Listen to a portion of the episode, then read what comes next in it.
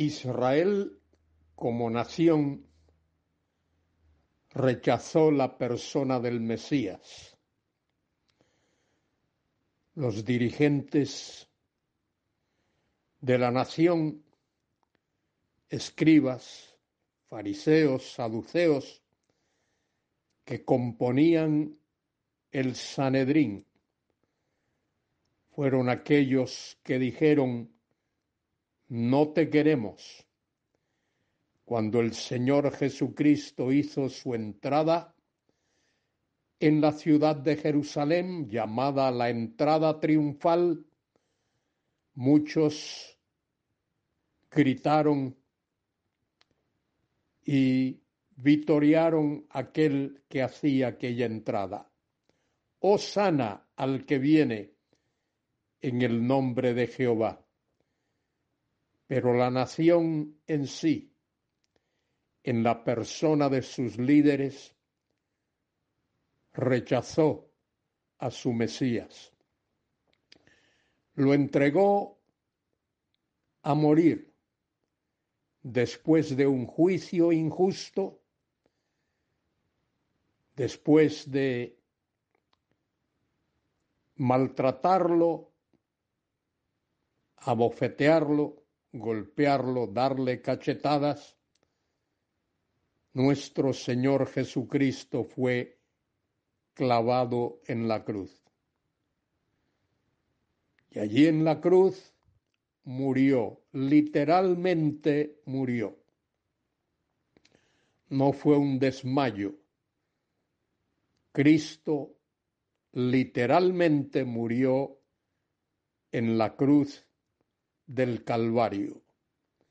El monte Calvario que está justo a las afueras de la ciudad de Jerusalén. Allí murió, allí lo tomaron, lo descolgaron de la cruz y lo pusieron en una tumba donde al tercer día, desde donde al tercer día resucitó de entre los muertos y Él es el Cristo vivo, glorioso, santo, salvador, que se mostró a sus discípulos durante cuarenta días después de haber resucitado. Y después de esos cuarenta días ascendió a la gloria desde el monte de los olivos. Los discípulos lo vieron ascender de manera majestuosa, gloriosa, lentamente hasta que una nube lo cubrió. Y estando allí en el monte de los olivos, los discípulos oyeron la voz de un ángel, vieron al ángel que les preguntaba, varones Galileos, ¿Por qué estáis mirando al cielo? Este mismo Jesús que ha sido tomado de entre vosotros al cielo, así vendrá como le habéis visto ir al cielo. Soy Luis Carballosa. En este día doy comienzo a un estudio sintetizado de la epístola, de la carta del apóstol Santiago.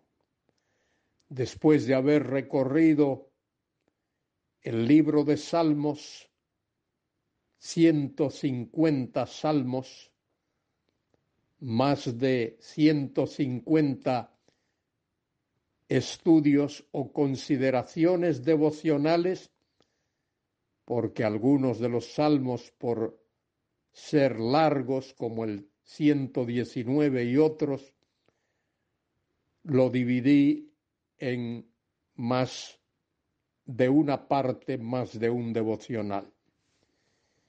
Y hoy quiero comenzar con vosotros en la epístola de Santiago, casi al final del Nuevo Testamento, después de la epístola a los hebreos y antes de primera de Pedro. En el Nuevo Testamento se mencionan cuatro personas con el nombre de Santiago o Jacobo. Dos de ellos fueron discípulos del Señor. Santiago o Jacobo, el hermano de Juan, y luego Santiago o Jacobo, el hijo de Zebedeo. Y dos más que se mencionan, incluyendo este que da nombre a esta epístola.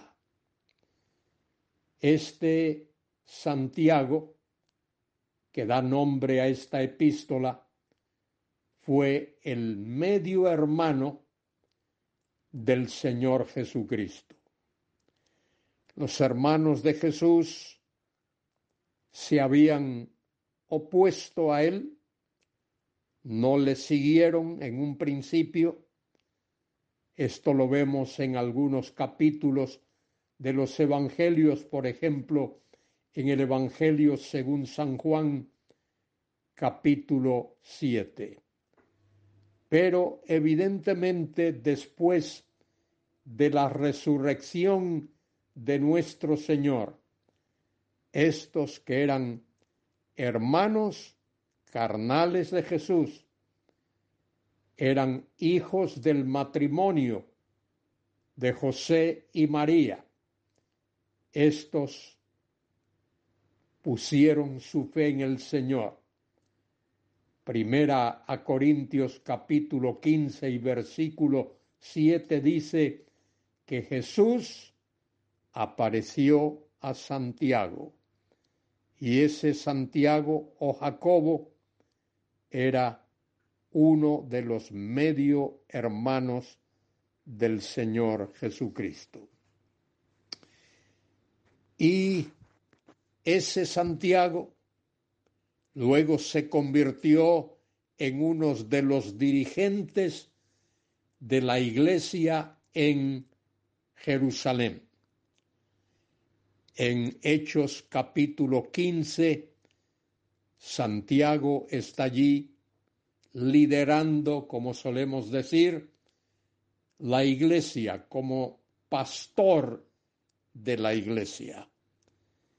Y es ese Santiago el que escribe esta epístola que tiene 20 párrafos, esta epístola que vamos a considerar durante los próximos días, vamos a considerar párrafo tras párrafo el tema, la enseñanza o enseñanzas de esta carta.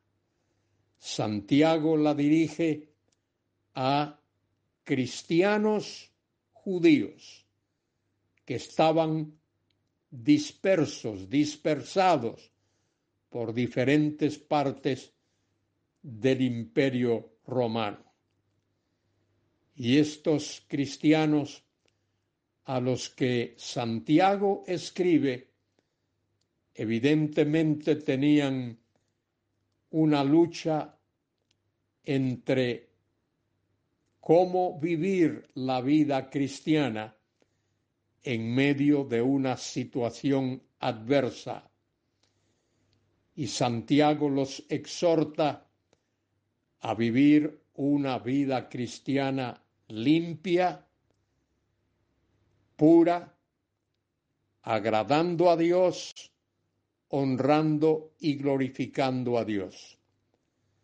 Y particularmente hacerlo por medio de buenas obras.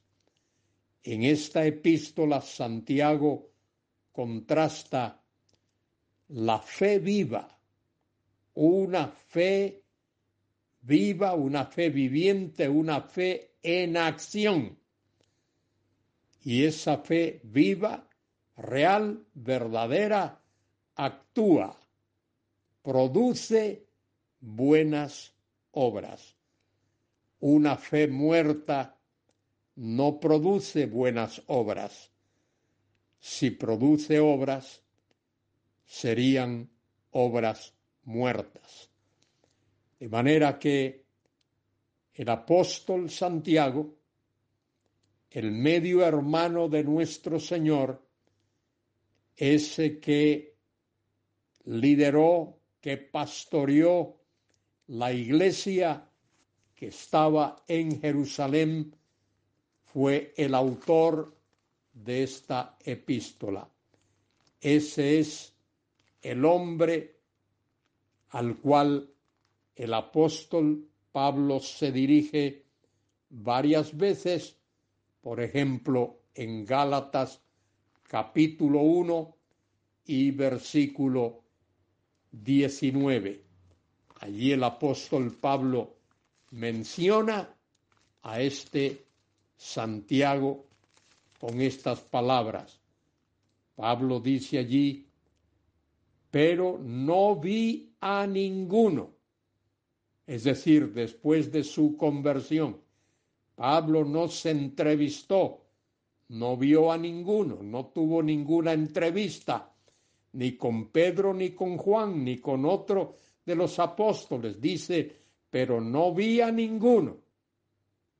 Solo, dice, a ningún otro de los apóstoles, sino a Jacobo, el hermano del Señor. Y ese Jacobo, el hermano del Señor, con quien Pablo, después de su conversión, se entrevistó, es el Santiago, ese Jacobo. Jacobo y Santiago son dos nombres para la misma persona ese Jacobo o Santiago es el autor de esta epístola.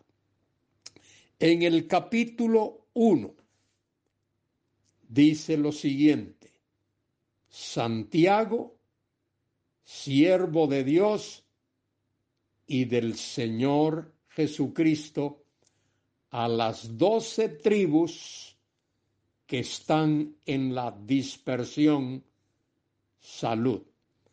De manera que Santiago escribe, dice a las doce tribus que están en la dispersión, refiriéndose a cristianos judíos que están dispersos a través del imperio romano. Debo decir que Santiago escribió esta epístola entre los años 45 y 49 de la era cristiana. De manera que esta epístola pudo haber sido la primera de las epístolas del Nuevo Testamento en haber sido escritas. Y observe en este breve versículo en esta breve introducción. Es muy breve, es muy escueta, muy simple, muy sencilla. El autor se identifica con su nombre Santiago. Y como he dicho en el Nuevo Testamento se mencionan cuatro personas con ese nombre, el nombre de Santiago. Dos de ellos fueron apóstoles del Señor Jesucristo. Y hay otro que no tiene mucha relevancia y aquí tenemos el cuarto personaje que lleva ese nombre, Santiago. Y observad la humildad del autor de esta epístola. Se presenta como siervo de Dios la palabra siervo significa esclavo. Es la palabra griega dulos, esclavo, siervo de Dios. Santiago se identifica como un esclavo de Dios. Debo decir también que esta epístola expresa en lenguaje griego, está escrita en griego, de manera muy exquisita, muy meticulosa su mensaje. Este Santiago, aunque vivió en la Galilea y los judíos de Jerusalén pensaban que los habitantes de la Galilea no eran muy educados, este Santiago era un hombre con una educación muy perfeccionada. Escoge sus expresiones, escoge todas sus palabras. Y aquí se identifica como siervo de Dios, como esclavo de Dios. Querido hermano, querida hermana, qué fantástico sería que tú y yo nos identificásemos siempre como esclavos, como siervos de Dios.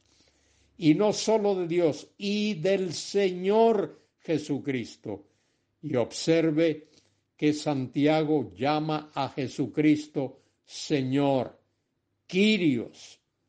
De manera que Santiago se identifica no solo como siervo, como esclavo de Dios, sino también como esclavo del Señor Jesucristo, ese que carnalmente fue su medio hermano, es su Señor, porque ese Señor Jesucristo es Dios manifestado en la carne, que vino a este mundo a morir en la cruz para dar vida a pecadores. Y esta breve introducción termina diciendo a las doce tribus que están en la dispersión. Esta epístola fue dedicada a esos judíos que habían puesto su fe en Cristo y ahora estaban regados, dispersos por el imperio romano. Querido hermano, querida hermana, esta epístola no solo fue dedicada a esos judíos, sino también a ti y a mí, para que aprendamos muchas cosas que tienen que ver con la vida cristiana y que practiquemos obras que honren y glorifiquen a Dios. Ese es el estudio que hemos de tener en los próximos días esta preciosa carta del apóstol Santiago. Que Dios te bendiga y te guarde, querido hermano, querida hermana. Alza tus ojos al cielo y pídele a Dios que Él te ayude a vivir la clase de vida de la cual el apóstol Santiago habla en su epístola. Yo debo de hacer lo mismo, pedirle a Dios Oh Dios, ayúdame a vivir hoy tal como Santiago lo expresa aquí, guiado por el Espíritu Santo. Que a Dios sea la gloria y la honra, ahora y por siempre. Amén.